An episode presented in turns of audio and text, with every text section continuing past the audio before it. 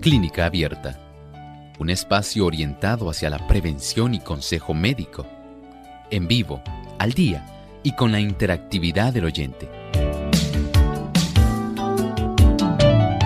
Clínica Abierta, poniendo al doctor a su alcance para un diálogo claro y honesto, porque nos importa su bienestar y salud.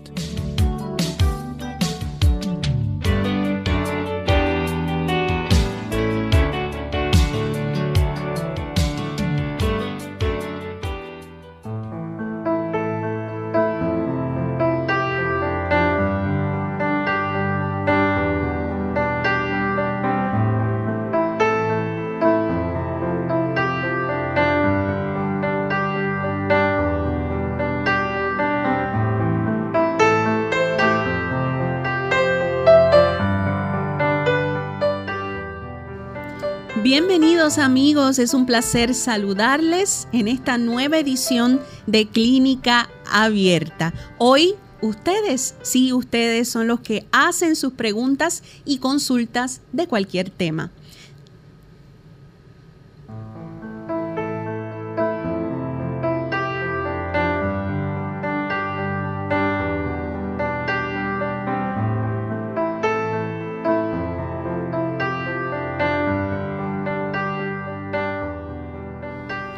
Y a esta hora deseamos, antes de comenzar a saludar aquí de modo interno, saludar a todos los amigos que se enlazan con nosotros desde Ecuador. Saludamos a los amigos de Radio Nuevo Tiempo en Quito 92.1, en Guayaquil 197.3 y en Tulcán 98.1. ¿Cómo se encuentra, doctor? Muy bien, Hilda Alicia. ¿Cómo se encuentra Hilda Alicia hoy? Muy bien también. Qué bueno. Así también tenemos en el área de los controles a un gran amigo, Kevin. También tenemos a nuestro hermano Arti. Y agradecemos a ellos su actividad que realizan en beneficio de cada uno de nosotros acá en Radio Sol. Y por supuesto, agradecemos también a que ustedes nos acompañen en este espacio de tiempo hoy, cuando usted puede hacer su pregunta. Así es, doctor, y le recordamos a nuestros amigos los teléfonos donde pueden comunicarse con nosotros. Si está llamando desde Puerto Rico, recuerde que debe llamar al 787-303-0101. Pero si nos llama fuera de Puerto Rico, debe marcar 787-763-7100 787-282-5990 y si llama de Estados Unidos, utilice el 1-866-920-9765. Y dicho esto, ya estamos listos entonces para atender a nuestros amigos que se comunican a través del teléfono. Y la primera consulta la hace María, quien nos llama desde la República Dominicana. Adelante, María. Sí, sí, buen día, doctor Rodríguez. Y a ella, que se me parece como a Esther hablando, eh, a la esposa de usted. Eh, yo llamé el viernes en un programa, fue, entonces era para preguntarle de, la cirugía que me enciende, el tendón de Aquiles, el acortamiento. Yo me estoy poniendo la linaza, ajá, eh, me está ya bajando la, la inflamación, ya yo me veo las venas, ya me veo las venas, en la plataforma arriba, los dedos están más flaquitos, pero como que la pierna un poco y el tobillo. Yo quiero que si ya le superno la linata, porque me está dando como unos punticos como si fuera de picadura de mosquitos, parece que me está dando leña la, el plástico. ¿Qué usted me dice? Y si sigo la linaza, con el calor activado, ¿no que usted me dijo? Bueno, sí. ¿Qué me dice? Yo ya está un poco, la inflamación está baja, pero el tobillo está un poquitico y como la pierna donde me hicieron la filial, me cortaron ahí. Un chinchín está como alterado. Por el, por el, por el, por la unión del, del pie y la, y la pierna ahí. ¿Cómo no? Gracias, María. Tobillo, no el tobillo. Yo quiero que usted me diga que si no, si está normal así, o como. Porque yo, sigo mi, yo, yo llegué a mi psiquiatra ahora. Ajá. Sí, me hicieron mi, mi, mi, mi terapia ya. Sí, me quedan dos Pero usted me dice, ¿qué usted me dice de eso? Que lo escucho por la radio. ¿Cómo no? Muchas gracias, María. ¿Cómo no, María? Mire, es conveniente que usted todavía eh, siga, además de la terapia física, siga haciendo el tipo de terapia que le dijimos en relación a este tipo de cataplasma, que sabemos que le está ayudando. Recuerde que estas cosas van a demorar un tiempo. La inflamación cuando se instala no se va a resolver de un día para otro. Requiere algún tiempito, pero usted persevere y yo estoy seguro que va a tener esa mejoría que usted está buscando. Y desde los Estados Unidos se comunica con nosotros otra María, así que vamos a atenderle. Adelante María, escuchamos su pregunta. Sí, buenos días. Buen día. Este, yo le quiero preguntar al doctor, ¿qué, ¿qué es lo que pasa? Mire, cuando yo estoy durmiendo y me despierto por la mañana, siento mucha resequedad en la boca. Muy bien, gracias. Muchas gracias. Es probable que haya una situación que usted tal vez no ha relacionado. las damas, si está ya usted en época de menopausia, el estar en esa etapa de la vida puede también facilitar el que se pueda resecar tanto la cavidad oral como también el área ocular. Y esto sencillamente porque no hay una influencia adecuada de estrógenos. Esto es común. Hay personas también que utilizan algún diurético o que utilizan medicamentos que reducen la producción de saliva. Verifique si con usted preparar una taza de agua a la cual pueda añadir por lo menos el jugo de medio limón. Y si puede conseguir el té de malva allá en los Estados Unidos, malva vorticela esto puede practicar algunos enjuagues, eh, puede practicar buches para que usted pueda tener mejoría respecto a este tipo de sensación de resequedad. Y desde la República Dominicana tenemos una nueva llamada, pero en esta ocasión nos consulta Mayra. Adelante Mayra, le escuchamos. ¿Nos escucha Mayra? Naira.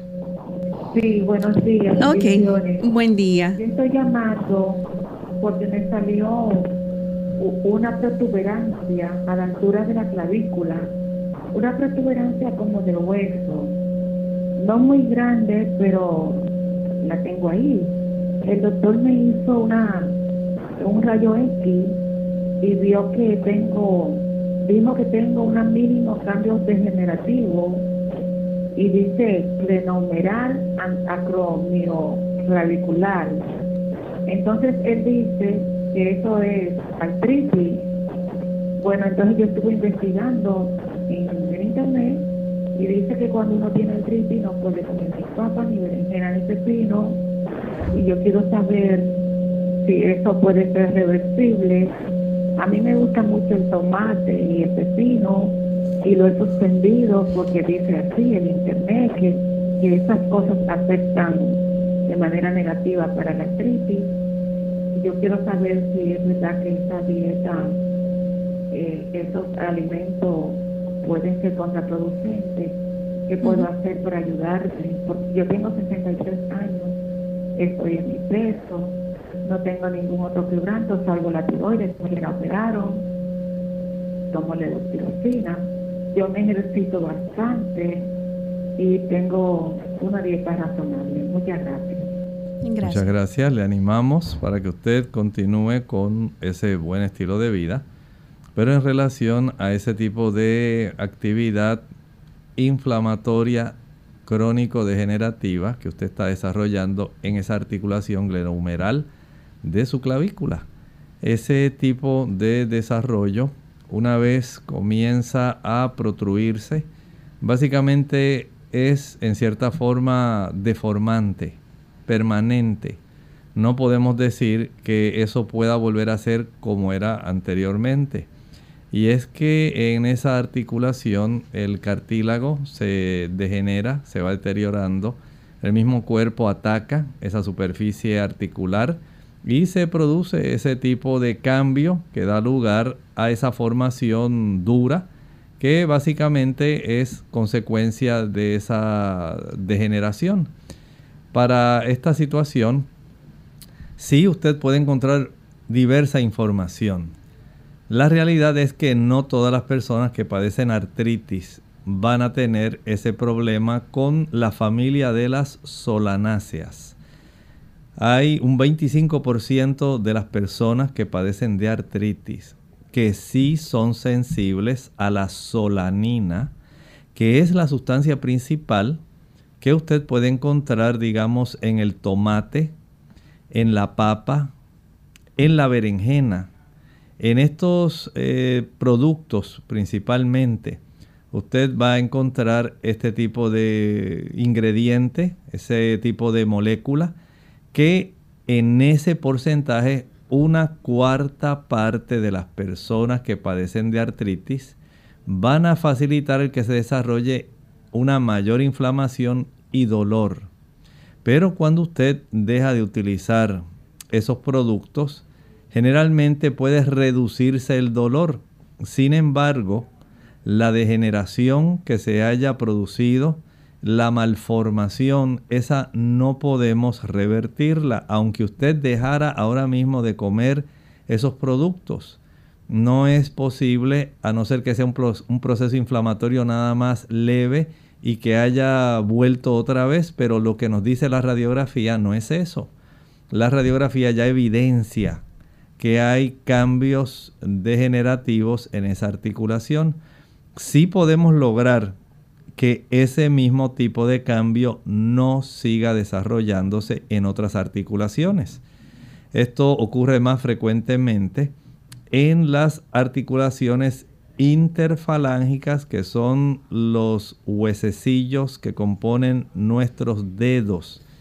En esas articulaciones, cuando se desarrolla eh, la artritis reumatoidea crónica degenerativa deformante, los dedos hasta se pueden básicamente virar, van a desviarse, se van a endurecer, usted pierde la movilidad de esa área. Por lo tanto, si usted desea en cierta forma evitar seguir estimulando el desarrollo de este tipo de condición en otras partes de su cuerpo, en otras articulaciones, especialmente pequeñas, evite el consumo de productos animales la leche, la mantequilla, el queso, los huevos y todo tipo de carne. Si además de esto puede usted evitar las frituras y el azúcar todavía mucho mejor, menos inflamación, menos trastorno autoinmune, menos probabilidad de que sus propias células ataquen su propio cuerpo. Aurora nos llama desde San Juan, Puerto Rico. Atendemos su llamada. Buen día, Aurora. Sí, buenos días. Buen día. Dios lo bendiga a todos. Gracias. Oye, eh, lo que pasa es que yo tengo tiroides, tengo eh, nódulos en la tiroides. Pero yo quiero saber, pues como yo como el ajo asado por la mañana en la ayuna, y también quiero saber si el trigo, el que es brown, trigo que viene brown. Si yo puedo comer de eso, porque ahora yo, ahora yo no sé que no puedo casi comer del no puedo casi comer de nada. Entonces yo puedo saber del amo y de y del trigo. Gracias, Aurora. En realidad, Aurora, no hay ningún problema de que eso vaya a empeorar el asunto de su trastorno tiroideo, ni el hiper ni el hipotiroidismo. Puede seguir comiendo su ajo, puede seguir consumiendo el gluten. Recuerde que el gluten es la parte proteica del trigo. Es la parte donde básicamente tenemos una buena cantidad de alimento. En este tipo de cereal, la parte, digamos, de los aminoácidos. Y no todo el mundo tiene alergia a la gliadina del gluten. El ser alérgico a la gluteína, a la gliadina, esos son personas ya que traen un trastorno básicamente genético y solamente con una biopsia a nivel intestinal es como único se puede tener una certeza de esto. Mientras eso no ocurra, no eh, se deje arrastrar por el tipo de propaganda que se está haciendo actualmente, donde básicamente al gluten se le achacan todos los problemas de la humanidad. Amigos, debemos hacer una pausa en este instante, pero no se retiren porque al regreso continuaremos respondiendo sus preguntas y consultas sobre cualquier tema. Ya volvemos. Aire puro para una salud total. El aire puro y el hábito de respirar correctamente aseguran la suficiente provisión de oxígeno al organismo. Se aconseja ventilar regularmente todas las instalaciones de nuestra casa y dar mantenimiento adecuado a las unidades de aire acondicionado donde funcionen. La segunda juventud es mejor que la primera. Hola, les habla Gaby Zabalúa en la edición de hoy de AARP Viva, su segunda juventud en la radio, auspiciada por AARP. Cuando las parejas tienen muchos años de matrimonio, los galanteos del marido y los detallitos amorosos de la esposa suelen quedar en el olvido. Si bien al principio parece que no pasa nada con el tiempo, la falta de comunicación puede acabar hasta con la relación más firme. Por eso conviene prestar atención a las señales de peligro. Una de estas señales es la necesidad de espacio para la relación.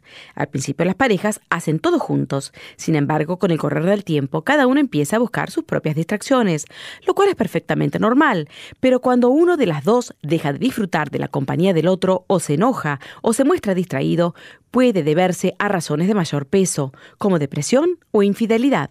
Por otro lado, la convivencia lleva a cada miembro de la pareja a presenciar situaciones no muy atractivas. Normalmente estas actitudes no afectan la relación. Sin embargo, cuando uno de los dos se empieza a sentir hastiado del otro, es un síntoma de que algo no anda bien. Hay que analizar la causa de estas molestias y acudir a un terapeuta si se quiere salvar la relación. El patrocinio de AARP hace posible nuestro programa. Para obtener más información visiten aarp.org oblicua viva.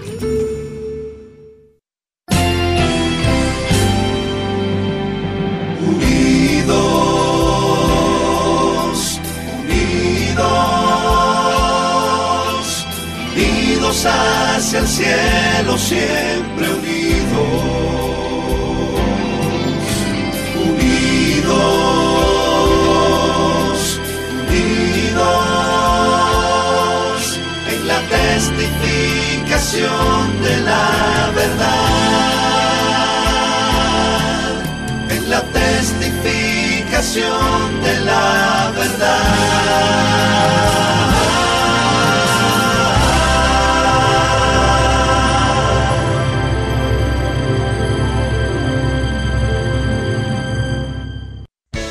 Unidos con un propósito, tu bienestar y salud es el momento de hacer tu pregunta llamando al 787-303-0101 para Puerto Rico, Estados Unidos 1866-920-9765 y llamadas internacionales al 787-763-7100 o al 787-282-5990. Clínica Abierta trabajando para ti.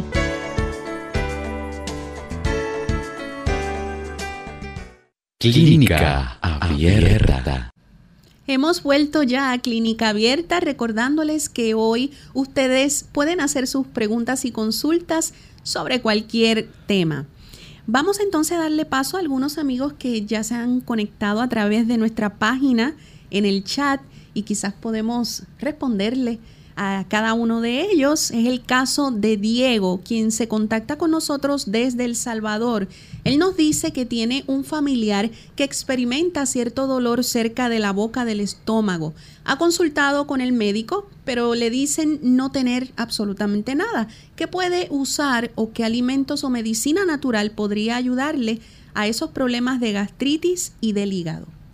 Bueno, hay una relación que está un poco oscura en este tipo de consulta porque aparentemente el médico le dice que no tiene nada, pero la persona que nos plantea la situación nos dice que tiene gastritis y del hígado. O sea que en realidad no hay una certeza de lo que está ocurriendo. Sí, sabemos que hay personas que pueden tener algún grado de inflamación, pero lo ideal es que usted sepa cuál es la razón de su problema. Y en ese aspecto, el poder, por ejemplo, eh, practicarse una endoscopía, una gastroscopía, para poder saber qué está ocurriendo. Por ejemplo, si se sospecha si tiene algún antecedente de úlcera péptica, úlcera duodenal, si hay antecedentes de gastritis, si hay antecedentes de reflujo gastroesofágico. Este tipo de información es básica. En otras ocasiones eh, hay médicos que prefieren ordenar una serie gastroduodenal superior, donde se toma un material de contraste líquido eh, por vía oral, luego se practican en una secuencia, en una serie, algunas radiografías para saber si hay algún defecto de llenado de ese material de contraste. Y por supuesto hay otras, digamos, condiciones como una vesícula inflamada, eh, cálculos en la vesícula que pudieran por el uso de algún tipo de ultrasonido detectarse, el tener alguna prueba sanguínea, digamos una química sanguínea para saber cómo se encuentran las enzimas hepáticas, ayudaría para saber si hay alguna situación de hepatitis. Note que hay una diversidad de en el espectro de las razones para que esto esté sucediendo. Por lo tanto, el consejo es primero hágase sus estudios para saber cómo se le puede ayudar, porque de acuerdo a la condición que se detecte, que se diagnostique, entonces así va a ser el tratamiento. Desde la República Dominicana nos llama Catalino y le atendemos. Adelante, Catalino. Buen día. ¿Cómo está usted? Gracias a Dios, todo bien. Pues sí, mire, yo tengo una pequeña, una pequeña eh, preocupación, que yo me di un golpe con una varilla hace un año, va a ser el 14 de este mismo mes que estamos. Y entonces yo estoy bien alentado todo, pero entonces se me hincha, eh, me, levanto por la mañana, se me hincha, hasta me siento que medio dormido. Perdone, mire, disculpe Catalino, es ¿Eh? que Disculpe, necesito ah. que me aclare la situación. Usted se dio un golpe con una varilla y ¿qué le ocurrió después? Es para que me diga, no estoy viendo nada. Catalino, ¿usted... ¿podría repetir la, consulta, Catalino? Ajá. ¿La repitió ya ahora? Repítala toda si me hace el favor, sí. Ah, mire, yo me di con una varilla en una varilla, vamos a decir, y fui al al médico y todo, pero fue ya el 14 de este mismo que estamos. Y, y usted sabe que estoy muy alentado y trabajo y cosas así, pero entonces eh, no se me hace directamente y se me hincha, entonces en el día se me hincha, se me duerme, la, la rodilla para abajo se me hincha, hasta me pasa la rodilla. Y a veces se me duerme el día entero, se me ¿Cómo no, Catalino? Ah, entonces yo no me asusto la prisión casi porque el doctor no me deja que eso, todo por eso. Entonces, para que me explique, puede dejar. Sí, gracias Catalino. Vamos a ayudarle. Mire, el que usted se haya dado ese golpe pudiera haber recibido el impacto, el trauma en sí, afectando algún nervio, pero también no nos especificó si hubo alguna herida, de acuerdo a cuán fuerte eh, haya sido este traumatismo, cuán amplio. Así pues puede ser la manifestación y pudiera concordar con lo que usted nos está relatando, que nos dice que hay eh, una situación donde se le está hinchando de la rodilla hacia abajo su extremidad que sufrió este golpe posterior a esto. Mire, yo entiendo que es conveniente que usted pueda volver a su médico. Él debe evaluar si es que el área, digamos, que usted se dio ahí en la espinilla, ahí hay un área muy sensible, se llama el periostio. Esa es una estructura que rodea básicamente el hueso de esa espinilla. Y a veces el traumatismo puede producir una hinchazón notable en esa estructura. Pero también si hubo algún tipo de lesión, alguna herida y se ha infectado esa zona, eso también puede producir celulitis, puede producir hinchazón en esa área. Por lo cual yo le aconsejo que antes de tomar alguna medida sencilla, usted por lo pronto vaya directamente al médico. Permita que él lo pueda revisar nuevamente. Usted nos relata que fue el día 14 del mes pasado. Básicamente va a cumplir un mes. Haga eso. En ese momento para que él le pueda ayudar, eh, la asistencia suya a ese médico de confianza es clave permita que él le revise, que él pueda cerciorarse de lo que está ocurriendo. Con mucho gusto puede volver a llamarnos para tratar de ayudarlo. Desde San Sebastián, Puerto Rico, se comunica con nosotros Ramón. Buen día, Ramón. Adelante con su pregunta. La consulta no es para mí. Sino más bien es para mi cuñado. Sí, nos escucha por el teléfono, Ramón. Que la hemoglobina, la hemoglobina le bajó a 6 y no le sube. Ramón, si nos está escuchando, eh, por favor, si puede bajar el volumen de su radio porque nos está haciendo retroalimentación, no podemos entenderle. Nos está haciendo retroalimentación, no podemos entenderle. Sí, ahora sí, por favor, nos puede repetir su pregunta y su consulta, con gusto le ayudamos. La consulta es no para mí, sino para mi cuñado. Él le bajó la hemoglobina a 6. Estuvo hospitalizado, le hicieron transfusión de sangre y aún sigue con la hemoglobina baja. Usted ve que el doctor Edmond diga qué sucede en el caso de mi cuñado. Muchas gracias, Ramón. Mire, eh, hay varios ángulos que se debe indagar. Primero, no sabemos si tiene algún sangrado oculto. Hay personas que tienen eh, ulceraciones, tienen algún tipo de sangrado a nivel intestinal, ya sea intestino delgado o intestino grueso. Ese tipo de sangrado microscópico en un tiempo prolongado facilita que haya una reducción de la cifra de la hemoglobina y se desarrolla anemia. Esto no se desarrolla de un día para otro. Si no hay un sangrado evidente, eh, que él se dé cuenta, que haya visto sangre, por ejemplo, en la orina, que no haya algún sangrado franco a nivel intestinal, donde él vea que su excreta está roja brillante, pudiera haber ese sangrado oculto a nivel microscópico y para esto se hacen pruebas de sangre oculta en la excreta. También hay otras ocasiones donde se desarrollan trastornos en la médula ósea en relación a la producción de glóbulos rojos y hemoglobina.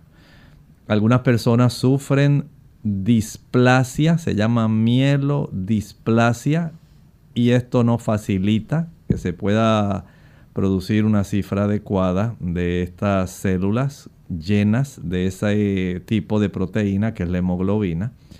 También hay otras personas que pueden desarrollar ya trastornos donde la hormona que se produce a nivel del riñón no va a estimular adecuadamente la médula ósea para la producción de glóbulos rojos con buena cantidad de hemoglobina. Esto ocurre más frecuentemente en el paciente diabético crónico mal controlado que está básicamente ya en una etapa muy adelantada de daño renal. Y así hay otras razones, incluyendo medicamentos, incluyendo antineoplásicos y otra serie de causas que pueden dar lugar a este tipo de situación. Sería conveniente que usted primero se cerciore respecto a lo que el médico de cabecera le haya dicho. Hay cierto es que hay algunas personas que pues tienen deficiencia de hierro, de ácido fólico, de B12, pero si él se alimenta bien, si no tiene problemas con la ingesta de esos productos, el empezar a indagar otras razones sería lo ideal, porque si lo acaban de hospitalizar, lo transfundieron y vuelve otra vez a bajarle, entonces hay que indagar de una manera muy seria, muy profunda, qué es lo que está ocurriendo. Con mucho gusto llámenos y podemos ayudarle. Bien amigos, eh, momento de hacer nuestra segunda y última pausa de la mañana de hoy. Les recordamos que aún quedan espacios para sus llamadas y consultas a través del teléfono y a través del chat. Así que no se retire, ya regresamos. Cualesquiera que sean tus angustias y pruebas, exponlas al Señor. Tu espíritu encontrará sostén para sufrirlo todo. Se te despejará el camino para que puedas librarte de todo enredo y aprieto. Cuanto más débil y desamparado te sientas, más fuerte serás con su ayuda. Cuanto más pesadas sean tus cargas, más dulce y benéfico será tu descanso al echarlas sobre aquel que se ofrece a llevarlas por ti.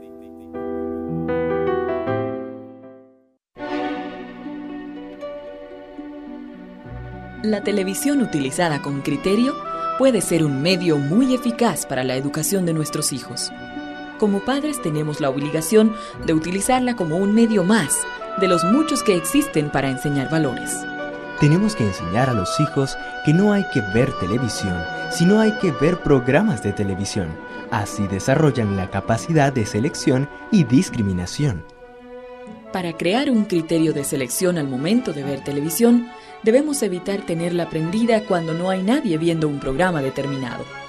Por esta razón, es conveniente tener un horario preestablecido para ver programas de televisión como todas las cosas, la televisión tiene su lugar en la vida familiar junto a otras actividades.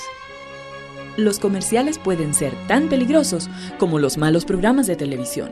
Los padres debemos estar muy atentos para que la televisión no convierta a nuestros hijos en personas superficiales o consumidoras de todo lo que se anuncia. Finalmente, su ejemplo resulta una terapia eficaz. Si los padres ven mucha televisión o televisión de mala calidad, ¿Con qué criterio van a evitar que sus hijos vean aquellos programas negativos para ellos? No tenemos una vacuna contra el coronavirus COVID-19.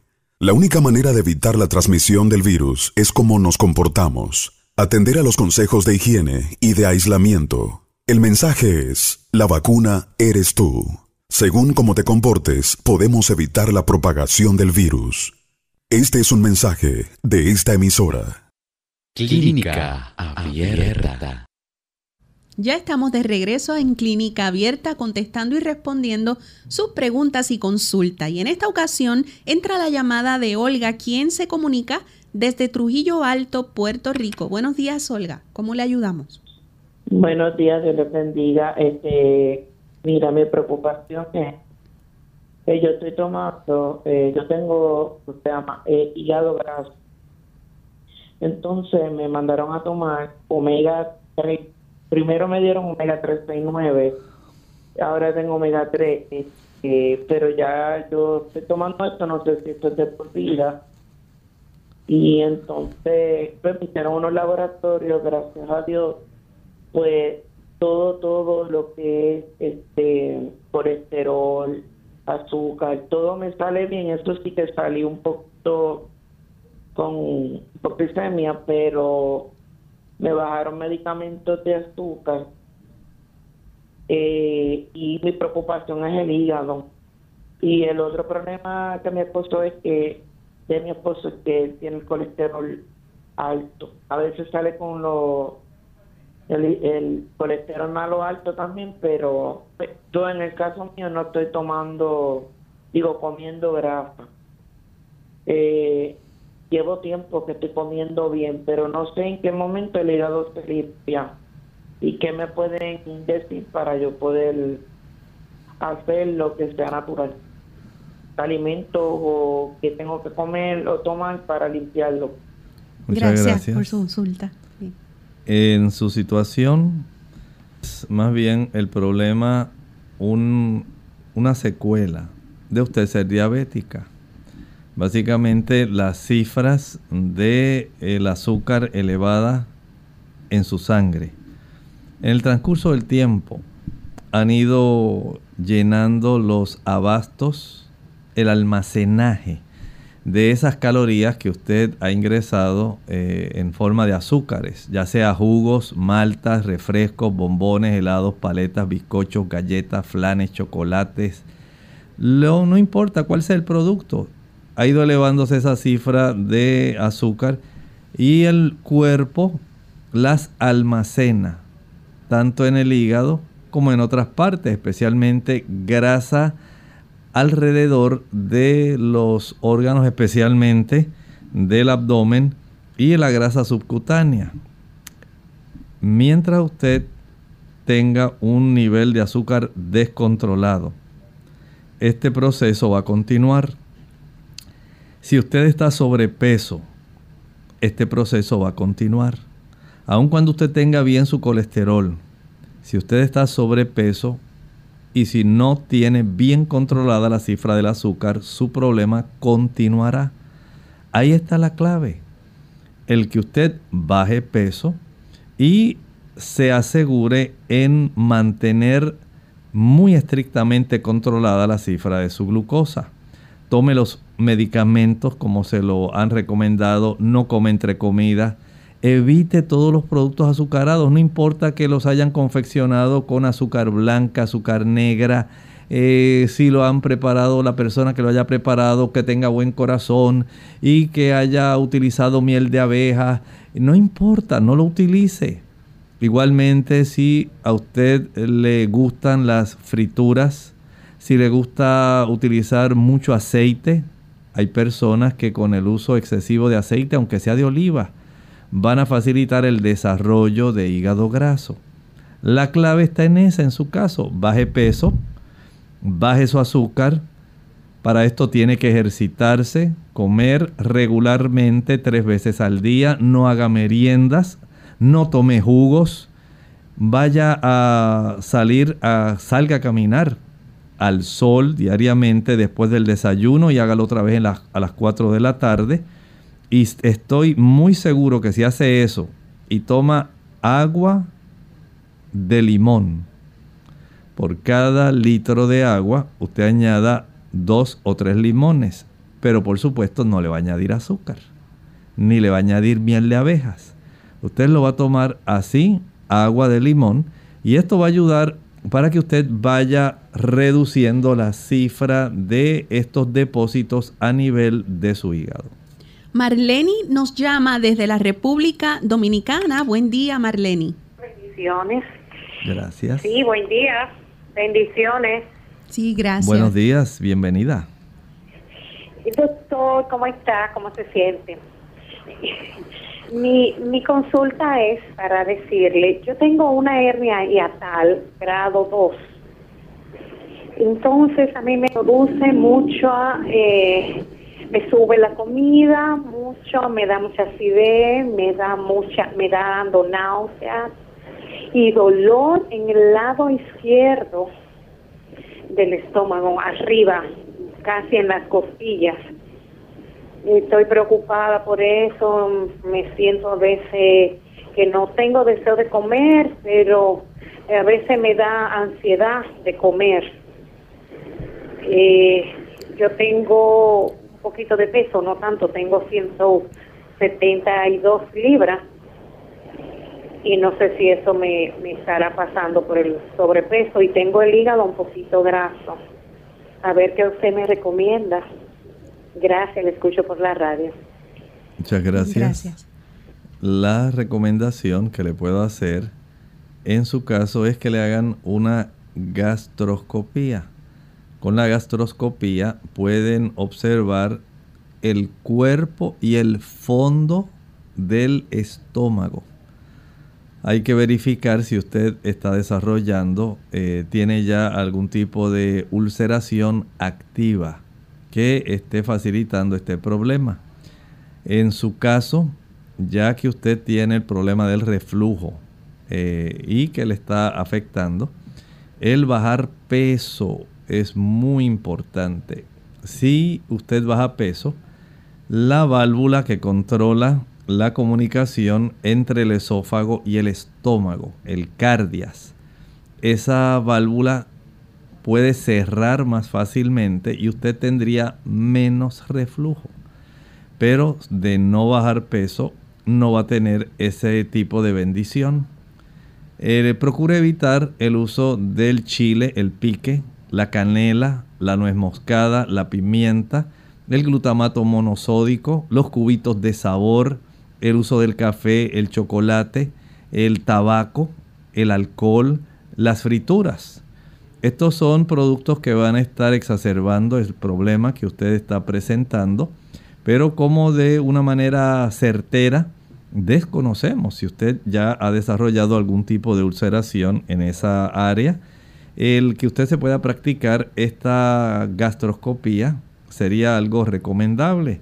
El usted hacerlo así, pues ya nos puede dar con una certeza mayor si está eh, la causa del dolor siendo este tipo de desarrollo de ulceración. Además de comer en forma regular, adaptarse a comer solamente tres comidas, eh, evitar el azúcar que también produce mucha irritación. Recuerde que tomar el agua de papa es de beneficio. En dos tazas de agua que usted añada a la licuadora, añada una papa cruda pelada, proceda a licuar y a colar. Una vez cuele, ya va a ingerir de este tipo de agua de papa media taza media hora antes de cada comida y media taza al acostarse. Practíquelo por un lapso aproximado de 6 a 7 semanas. Bien, tenemos a Leonardo desde la República Dominicana y él pregunta si es recomendable las terapias de quelación o tienen algunos efectos perjudiciales para la salud. Bueno, muchas personas se someten a este tipo de terapias hay una cantidad significativa de personas que en realidad no les beneficia. No hay una gran diferencia porque eh, se trata de utilizar algunos productos agentes quelantes para poder eh, sacar, digamos, especialmente en aquellas personas que tienen obstrucciones arteriales por colesterol. Y hay una cantidad de personas en las que en realidad no he visto ningún tipo de beneficio. Eh, sí es importante que usted sepa si la persona que le está, digamos, practicando el procedimiento, en realidad tiene, digamos, todo el peritaje, la capacidad para poder realizarlo y cuánto es el éxito que en realidad ha tenido en relación a otras personas. Esto es lo que básicamente le puedo recomendar en cuanto a este tipo de terapia. Yalenis de República Dominicana pregunta qué es bueno para la disipela en una persona que tiene 78 años de edad. Aquí tenemos una infección, básicamente está ocurriendo por estreptococo en alguna parte de la piel. Y en este caso una, un ungüento de triple antibiótico. Es lo recomendable si la lesión es pequeña pero si la persona tiene una infección bastante diseminada eh, a nivel de su piel, eh, sería útil por la edad utilizar algún antibiótico también oral para poder reforzar y evitar que este tipo de situación se complique. Neira de Estados Unidos nos comenta que tiene mala circulación en ambas piernas y tiene edemas. Ella pregunta si es recomendable hacer hidroterapia fría y caliente o terapia de contraste y por cuánto tiempo. Tiene 85 años de edad. Sí, le conviene la que es de contraste. La de contraste, por supuesto, es esa terapia donde usted alterna una terapia, digamos, que sumerge sus piernas en un balde, una cubeta, un cubo, una paila en el agüita más caliente que usted pueda sin que le vaya a quemar. Lo va a sumergir esas piernas, digamos, por unos 30 segundos. Pero también tiene al lado de esa otro envase del mismo tamaño, pero con agua fría y con cubitos de hielo. proceda a sumergir en el agua caliente aproximadamente unos 30 segundos, en el agua fría 10 segundos. Regresamos al agua caliente 30 segundos, al agua fría 10 segundos, al agua caliente 30 segundos, al agua fría 10 segundos. Practíquelo unas 20-25 veces. Parece mucho, pero en realidad en menos de 15 minutos usted ha, finalizado. Y esto le va a ayudar a mejorar la circulación tanto arterial como la circulación venosa. Facilita que usted se le reduzca el edema, mejora la circulación y a su edad es algo muy útil siempre y cuando usted no se vaya a quemar o tampoco el agua vaya a ser tan fría que le cause dolor. Desde Costa Rica, Marcela nos pregunta, su mamá tiene espuelón o espolón y no puede caminar por el dolor. ¿Qué le recomienda? Depende del tamaño y la ubicación. Algunas personas les molesta el que tienen en la parte superior de la zona del calcáneo, del hueso del talón, pero a otras, si este tipo de espolón lo tienen en la parte inferior, cuando usted afirma el pie, si este espolón es muy grande, hay que operarlo. Así es esto. Si es pequeñito, eh, hay personas que al hacer el baño de contraste de pies en agua caliente y fría, 30 segundos la caliente, 10 segundos la fría, 30 segundos caliente, 10 segundos fría, 30 segundos caliente, 10 segundos fría, 20 o 25 veces. Ayuda, posterior a lo cual, por supuesto, debe esta persona también eh, aplicar algún ungüento que tenga vitamina A con D. A y D o A con D. Esto ayuda también eh, el aplicar una almohadilla que sea como una rosca, como una dona, que tenga el, borde, el centro libre de tal manera que ahí se acomode este tipo de espolón cuando usted se ponga calzado. Evita que usted siga con la molestia. Algunas personas utilizan un antioxidante que se llama picnogenol para ayudar a reducir este espolón que es causado por inflamación, que es causado por usar tacones muy altos o por el sobrepeso.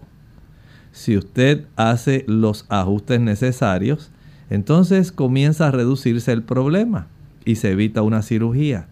Pero si en las radiografías muestra un agrandamiento de esta estructura y una gran molestia, la cirugía es lo recomendable. Bueno, tenemos eh, un anónimo, perdón, sí, un anónimo desde la República Dominicana nos comenta que tuvo una relación de riesgo con una persona y utilizó preservativo. Él pregunta si debe o ella hacerse o no la prueba de HIV. Bueno, si usó el preservativo es muy poco probable eh, que lo haya adquirido, pero escuche bien, todo depende, digamos, eh, el tipo de relación que en realidad tuvieron, eh, todo el proceso en sí eh, de este tipo de relación. Y a veces es conveniente salir de esta duda, aunque usted se haya protegido, el practicarse la prueba pudiera ser útil. Y por último, un anónimo de la República Dominicana dice que tiene 21 años y ha bajado 14 libras de peso. Actualmente entiendo que pesa 31 libras. Siente los órganos del estómago, de la barriga cuando eh, se toca. Él no sabe si es porque la piel está más pegada a la pared del estómago y nos comenta que las cosas le huelen a químicos. Mire, entiendo que en su caso usted debe ser atendido médicamente porque este peso para una persona de 21 años en realidad no es sano, no es conveniente. Eh, la persona necesita tener un peso mucho más saludable. Los mismos tejidos eh, pueden estar a consecuencia de la desnutrición tan severa pueden estar en un proceso, básicamente se le llama autofagia. Es un proceso donde el cuerpo básicamente se come él mismo. ante la incapacidad de poder eh, proveerle todas las sustancias, especialmente que son moléculas importantes como los carbohidratos, los aminoácidos y los ácidos grasos. Y este tipo de situación que usted presenta con esta cantidad de libras, entiendo que es un caso bastante severo de desnutrición. La persona debe ser evaluada cuanto antes. Amigos, lamentablemente hemos llegado al final de esta edición de este programa, pero como siempre deseamos, queremos compartirles un pensamiento para que pueda acompañarles el resto del día y para eso dejamos al doctor. Aquí en Primera de Juan, el capítulo 4, dice el versículo 9 en esto se mostró el amor de Dios para con nosotros, en que Dios envió a su Hijo unigénito al mundo para que vivamos por Él. Tanto el Señor nos ha amado que su propio Hijo estuvo dispuesto, a pesar de todo el esplendor celestial, la adoración de los ángeles, estuvo dispuesto a humillarse haciéndose humano y hallado en la condición de hombre, dice la escritura, se humilló a sí mismo hasta la muerte, muerte de cruz. Una de las muertes que conllevaba una tortura terrible. El Señor estuvo dispuesto a demostrar hasta dónde nos amaba. Por eso al venir y vivir una vida intachable. Una vida donde a consecuencia de esa oportunidad de haber vivido totalmente obediente a la ley de Dios y de que murió ocupando el lugar de cada uno de nosotros, puede mediante esa virtud transferirnos a nosotros esa obediencia de la cual nosotros en realidad no participamos. Los 33 años y medio de la vida de Cristo fueron totalmente inmaculados, sin ninguna mancha de pecados. Por eso es que el Señor puede adjudicarnos, a usted y a mí, la oportunidad de la salvación. Por eso Jesús al haber tenido el desempeño de esa vida sin pecado, puede otorgarla a usted, cambiar su situación delante del Señor y la mía. Porque somos pecadores, pero dice Juan 3:16 que de tal manera amó Dios al mundo que ha dado a su Hijo unigénito, para que todo aquel que en Él cree no se pierda, mas tenga vida eterna. Es la fe en este sacrificio. La fe en que Jesús ocupó su lugar y el mío. Y que por virtud de esa vida impecable, se nos acredita a nosotros esa vida de obediencia de Cristo y Dios nos ve como si no hubiéramos pecado. Qué maravillosa es la salvación. Y el Señor aguarda por darnos a nosotros ese beneficio. Él lo quiere otorgar. Está disponible constantemente. Ya usted recibió ese beneficio. ¿Permitió usted que Jesús se convierta en el Salvador de su vida? De que lo justifique mediante la fe. Hágalo sin demora su vida eterna depende de la recepción de este maravilloso don.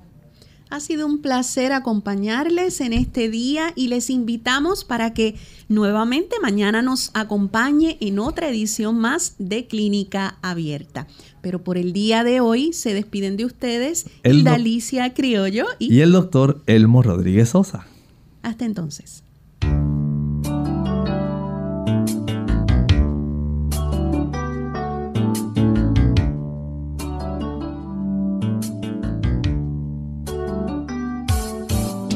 clínica abierta. No es nuestra intención sustituir el diagnóstico médico. Antes de poner en práctica cualquier consejo brindado en este programa, usted debe consultar con su médico. Hasta la próxima.